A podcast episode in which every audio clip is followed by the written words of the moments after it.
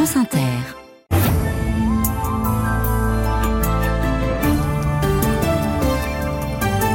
Barrère pour l'info. Bonsoir Frédéric. Bonsoir. Dans l'actualité, ce soir, la guerre en Ukraine et la ville d'Avdivka dans l'est du pays dans une situation très critique. Moscou intensifie les bombardements et occupe désormais 18% de cette ville du Donbass. Les troupes russes arrivent dans toutes les directions. Nous serons dans un instant à Kiev en Ukraine. Dans ce journal également, le gouvernement de Gabriel Attal bientôt au complet. La liste de la quinzaine de membres du gouvernement appelés à prêter main forte aux 14 ministres déjà nommés devrait être dévoilé dans la soirée. Carole Grandjean, ministre déléguée à la formation professionnelle, a d'ores et déjà annoncé qu'elle ne souhaitait plus exercer de fonctions ministérielles. Bercy va garantir 2 milliards d'euros de prêts verts aux entreprises pour s'adapter et lutter contre le changement climatique. Et puis, le festival Longueur d'onde fête ses 20 ans. Rendez-vous incontournable des amoureux de la radio. À 19h20 au téléphone sonne, au téléphone sonne l'amitié nouvelle valeur refuge. On attend vos questions au 01 45 24 7000. France Inter. L'actualité ce soir nous conduit d'abord en Ukraine, à Avdivka, dans l'est du pays, où l'armée russe a donné l'assaut avec des forces très importantes. Moscou intensifie aussi ses bombardements. On retrouve en direct de Kiev notre envoyé spécial en Ukraine. Bonsoir Vanessa Descoureaux. Bonsoir. Et les troupes russes arrivent dans toutes les directions et font pression sur cette ville du Donbass. Et la seule chose ce soir qui ne soit pas complètement défavorable aux troupes ukrainiennes qui défendent la ville, c'est la météo. La boue empêche les chars russes de progresser plus profondément. Il y a des combats de rue désormais dans certaines parties de la ville, mais c'est dans les airs principalement que la Russie punit cette petite ville du Donbass. 30 bombardements aériens ces 24 dernières heures, dit le maire de la ville, sur une cité qui s'est vidée de ses habitants. Il reste moins d'un millier de personnes terrées dans les abris, en tout cas euh, ceux qui restent opérationnels et vivable contre les 32 000 habitants d'avant cette poussée russe. Au final, le gain militaire pour les Russes, eh ben, il n'est pas très important en prenant Avdivka parce qu'aujourd'hui c'est un tas de ruines. Ce serait surtout une prise à visée politique à un mois de la présidentielle russe prévue mi-mars. Elle serait incontestablement présentée comme une victoire par un pouvoir à la recherche de trophées Et puis Vanessa, en fin d'après-midi, le président ukrainien Volodymyr Zelensky a changé son chef d'état-major. Valéry Zalojny a été remplacé pour un plan de bataille réaliste. Oui, c'est donc comme ça que l'Ukraine va rentrer dans quelques jours dans sa troisième année de guerre avec donc un nouveau chef à la tête des forces armées. Le président Zelensky prend un risque hein, en faisant ça parce que l'homme qui limoge est globalement très apprécié en tout cas sur le front. C'est vrai qu'à l'arrière, on lui reproche de ne pas avoir gagné assez de terrain, d'avoir gâché l'opportunité de l'offensive de printemps. En tout cas, pour bon nombre de soldats, le choix entre le politicien et le militaire est très très facile à faire. En tout cas, ça faisait des semaines que les deux hommes s'affrontaient quasi publiquement par conférence de presse interposée au sujet de la mobilisation, parce que Zaloujny réclamait 500 000 hommes pour faire souffler les soldats actuels et Zelensky, lui, était beaucoup, beaucoup plus réticent sur le volume à mobiliser. Vanessa Descoureaux en direct de Kiev. Et puis toujours en Ukraine, à Mariupol, de nouvelles conclusions ont été dévoilées sur la dévastation de la ville. Oui, on garde l'image d'une ville dévastée par les forces russes entre février et mai 2022. L'ONG Human Rights Watch publie un rapport très détaillé sur les destructions commises par l'armée russe dans cette ville martyre. Il a fallu près de deux années d'enquête. Bonsoir Valérie Krova. Bonsoir. Alors est-ce que ce rapport apporte de nouveaux éléments sur les crimes commis à Mariupol? Alors sur le mode opératoire des forces russes, non, puisqu'on sait qu'elles ont utilisé des bombes larguées par voie aérienne sur des immeubles d'habitation entraînant d'énormes pertes humaines. L'ONG a analysé les images satellites des cimetières pour estimer le nombre de morts. Il s'élèverait à 8000 au moins. Ce qui est impressionnant dans ce rapport, c'est l'utilisation d'une modélisation en 3D des bâtiments dans le centre de Mariupol avant et après leur destruction. Les données sont donc très précise. Ainsi, au 98 de la rue Mitropolitska, cinq étages d'un immeuble résidentiel se sont effondrés à la suite d'un bombardement russe écrasant ses occupants. Et à la même adresse, le cadavre d'une petite fille a été retrouvé plusieurs semaines plus tard par des hommes chargés d'enlever les corps des décombres. Sa grand-mère a pu l'identifier dans une base de données informatique gérée par les autorités d'occupation russe. Et puis Valérie l'ONG a envoyé les conclusions de son rapport au gouvernement russe pas de réponse. Aucune réponse en effet, car le rapport ne se contente pas de dresser un bilan des dégâts et des milliers de victimes civiles. Il identifie dix personnes de la chaîne de commandement russe qui pourraient être considérées comme pénalement responsables de crimes de guerre. Tout au long des combats qui ont visé la ville, les plus hauts niveaux de l'État russe étaient au courant. Vladimir Poutine, bien sûr, son ministre de la Défense, Sergei Shoigu, le chef d'état-major des forces armées, Valéry Gerasimov, tous ont été impliqués dans la planification des opérations militaires à Mariupol. Valérie Crova, merci. Le gouvernement de Gabriel Attal bientôt au complet. Ce qui devait être une formalité est devenu un vrai casse-tête avec des rebondissements et particulièrement des divergences politiques exprimées au grand jour par François Bayrou, l'allié historique euh, d'Emmanuel Macron. Gabriel Attal a passé une grande partie de la journée dans le Pas-de-Calais auprès des sinistrés des inondations. On entend encore, on attend encore la nomination d'une quinzaine donc de personnalités qui sont appelées euh, à prêter main forte aux 14 ministres déjà nommés le 11 janvier dernier. Bonsoir Simon Le Baron. Bonsoir. Est-ce que ce soir on est proche du dénouement? Oui, puisque ça y est, on est entré dans, ce moment où les ministres, n'y tenant plus, communiquent eux-mêmes sur leur avenir. Ainsi, Carole Grandjean, ministre déléguée à l'enseignement professionnel, assure qu'elle a choisi de ne pas continuer. On sait aussi que les ministres non reconduits ont été appelés par Matignon. Clément Beaune au transport, Olivier Grégoire au PME, Olivier Becht au commerce extérieur, Philippe Vigier aux Outre-mer, Laurence Boone à l'Europe devraient ainsi sortir. Autre information après le psychodrame Bayrou, il y aura bien quatre ministres modem comme dans la précédente équipe, on est tenté de dire tout ça pour ça. Le nom le plus commenté, ce sera sans doute celui de Nicole Belloubet, garde des Sceaux du premier quinquennat Macron, ancienne rectrice des académies de Toulouse et de Limoges. Elle va euh, très probablement prendre l'éducation nationale, alors qu'Amélie Oudéa-Castera serait rétrogradée pour ne garder que les sports et, et les JO. Vous l'avez dit Frédéric, une trentaine de noms à l'arrivée, annonce attendue espéré en tout cas par l'Elysée et Matignon avant 20h. L'objectif maintenant pour l'exécutif, c'est de permettre à Gabriel Attal d'aller à la télévision ce soir pour repartir à l'offensive médiatique pour tenter de reprendre la main après ces semaines de flottement au sommet de l'État. Simon Le Baron, merci. Et puis concernant François Bayrou, relaxé au bénéfice du doute dans l'affaire des assistants parlementaires européens du Modem, le parquet de Paris annonce qu'il fait appel contre les relax prononcés lundi dernier et notamment à l'égard donc de François Bayrou. Et puis toujours au chapitre judiciaire sur un autre euh, chapitre dans l'affaire Adèle Haenel. Le parquet de Paris a requis le renvoi devant le tribunal correctionnel de Christophe Ruggia pour agression sexuelle. Le réalisateur Christophe Ruggia avait été mis en examen le 16 janvier 2020 pour agression sexuelle sur mineur de 15 ans. Et selon nos informations, le parquet propose la tenue d'un procès au mois de juin prochain. Par ailleurs, à Tours, le festival Viva il Cinéma annule la venue de Jacques Doyon qui devait présider le jury cette année. Ce matin sur France Inter, l'actrice Judith Godrèche a accusé le réalisateur Jacques Doyon de lui avoir fait la même chose que Benoît Jacot. Judith Godrèche a également porté plainte contre Jacques Doyon pour viol sur mineur de 15 ans par personne ayant autorité. Et puis ce soir dans Télérama, aujourd'hui dans Télérama, Benoît Jacot, le réalisateur, assure avoir vécu une histoire d'amour consenti avec Judith Godrèche et toute violence physique et psychologique. Les entreprises aussi vont devoir s'adapter et lutter contre le réchauffement climatique. Et l'État va garantir 2 milliards d'euros de prêts verts aux entreprises. Il sera possible de demander ces prêts à partir de mars pour les plus importants et puis en juillet pour les autres, précise le ministre de l'économie Bruno Le Maire. Et il a bonsoir Mathilde Delimy avant de détailler euh, ses propositions. Ce qu'on peut noter, c'est que pour la première fois, toutes les grandes entreprises concernées et les organisations patronales et syndicales étaient à Bercy. Oui, c'est essentiel. Hein. Il faut projeter et dès maintenant, d'entrée de jeu, Bruno Le Maire a donné le ton. Ça coûte moins cher, dit-il, d'anticiper plutôt que de réparer.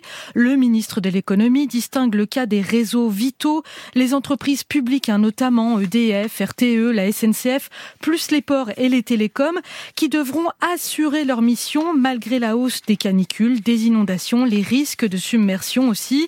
Elles devront, elles, présenter un plan d'adaptation obligatoire d'ici la fin de l'année. Pas d'obligation, en revanche, à ce stade pour les entreprises privées qui sont, elles, incitées à investir dans la transition écologique. Et pour ça, l'État ajoute 2 milliards d'euros de prêts verts qu'elles pourront contracter. Des prêts, mais pas des aides, tranche Bruno Le Maire. L'heure n'est pas à plus de dépenses publiques. Donc inutile de venir toquer à la porte du ministre des Finances, elle est fermée. Je suis dans mon bureau pour faire des économies. La déclaration dans un contexte compliqué, Bercy va devoir trouver 10 milliards d'euros pour tenir ses objectifs de réduction de déficit cette année.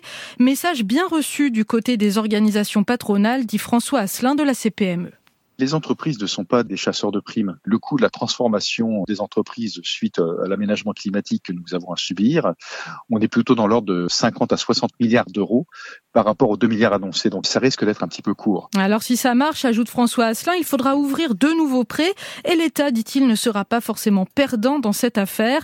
Les enjeux sont importants. Sans adaptation, la France pourrait perdre 5 points de richesse nationale en 2050. Mathilde Dehimi, merci. La consultation chez le médecin généraliste pourrait passer à 30 euros en pleine négociation avec les syndicats de médecins libéraux sur leurs conditions d'exercice et de rémunération. L'assurance maladie a donc proposé d'augmenter le prix de la consultation de 26,50 euros aujourd'hui à 30 euros en exigeant en retour des évolutions en faveur de l'amélioration de la santé de la population. La France, condamnée par la Cour européenne des droits de l'homme pour le recours à une nasse policière pendant une manifestation à Lyon en 2010. La technique consiste pour les policiers ou les gendarmes à encercler les manifestants. La CEDH l'a jugé contraire aux libertés de circulation, de réunion et d'expression. C'est la première fois que la France est condamnée pour cette pratique policière. Une décision qui concerne des faits qui se sont déroulés en 2010 et dans le cadre juridique de l'époque. Ariane Grissel. Le 21 octobre 2010, plusieurs centaines de personnes se trouvent place Bellecour pour aller protester contre un projet de réforme des retraites.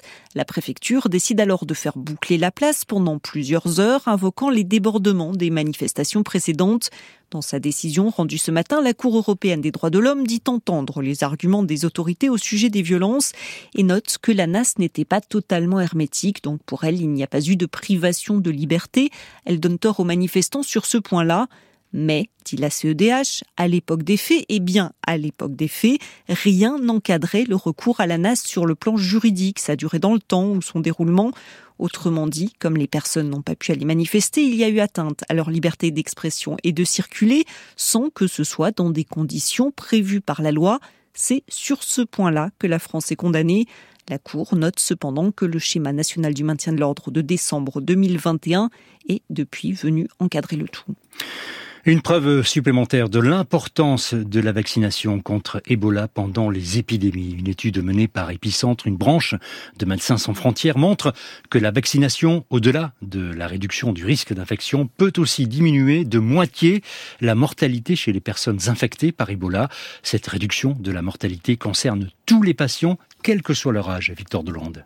Certaines personnes, bien que vaccinées depuis plus de 10 jours, la période considérée comme suffisante pour développer une immunité, ont quand même contracté le virus Ebola. Dans cette étude, les chercheurs ont donc suivi plus de 2000 patients touchés par cette épidémie entre juillet 2018 et avril 2020 en République démocratique du Congo. Et bonne nouvelle, la vaccination entraîne bien une réduction de la mortalité, comme l'expliquait Tien Gignou, épidémiologiste à Épicentre pour Médecins sans frontières. Les personnes non vaccinées, en fait, avaient une mortalité de 56%, hein, plus de une chance sur deux de décéder, alors que les personnes vaccinées, quel que soit le moment où ils avaient reçu le vaccin, avaient une mortalité de 25%. Ce qui veut dire que même si des patients ont été touchés, la vaccination reste efficace. On pouvait penser qu'au moment où la maladie a commencé à se développer, bah, le vaccin, ça sera trop tard, parce que le vaccin, lui, il a besoin d'un certain temps pour être efficace, pour protéger de la maladie. Néanmoins, ce que montre notre étude, c'est que même si vous le recevez tardivement, probablement au même moment où le virus a commencé à il y a quand même toujours un effet euh, bénéfique. Ces résultats permettent aussi d'envisager une combinaison vaccination plus traitement pour des patients qui ont été en contact direct avec une personne touchée par Ebola,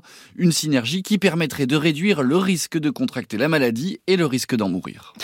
C'est une alternative qui fait bondir, mais les parents d'élèves estiment qu'ils n'ont plus le choix. L'école publique recule dans les campagnes et les écoles alternatives séduisent, de plus en plus. En Dordogne, où le nombre d'élèves baisse chaque année, le rectorat demande de supprimer des postes d'enseignants, neuf pour la rentrée prochaine. Et à Bossac, un village de Mareuil en Périgord, la petite école de deux classes avec 32 élèves est menacée de fermeture à la rentrée prochaine et les parents ont décidé de se rebeller. Ils veulent créer leur propre école alternative hors contrat pour remplacer l'école publique. Marc Bertrand, France Bleu Périgord. La petite école au portail rouge à côté de l'église, c'est elle qui a poussé Julie, une naturopathe bordelaise, à s'installer ici avec sa fille. C'est presque du harcèlement en fait, parce que chaque année, il y a une lettre pour dire qu'on va fermer l'école. Tu serais triste? Parce que là, toutes mes copines dedans. Et ni elle, ni Anne-Laure, sa voisine, ne veulent que leurs enfants aillent à l'école publique de Mareuil à 7 km, trop lointaine, trop grande. Ce n'est pas leur petite école de village. Des professeurs nous ont dit euh, clairement que l'école multiniveau, euh, c'était pas bien. Mais nous, on trouve que c'est vraiment une chance pour nos enfants parce que l'école de Bossac, c'est aussi comme une famille. Avec plusieurs parents d'élèves, ils ont décidé de créer une école alternative à Bossac. Au vu euh, de l'enseignement de manière générale, euh, je pense pas qu'on puisse faire euh, moins bien. Donc si on peut réussir justement à monter une école hors contrat, eh ben je trouve ça formidable. Le maire, Alain Wist, s'étouffe quand il entend ça. En aucun cas, je ne mettrai à disposition des locaux publics pour ces écoles, c'est clair.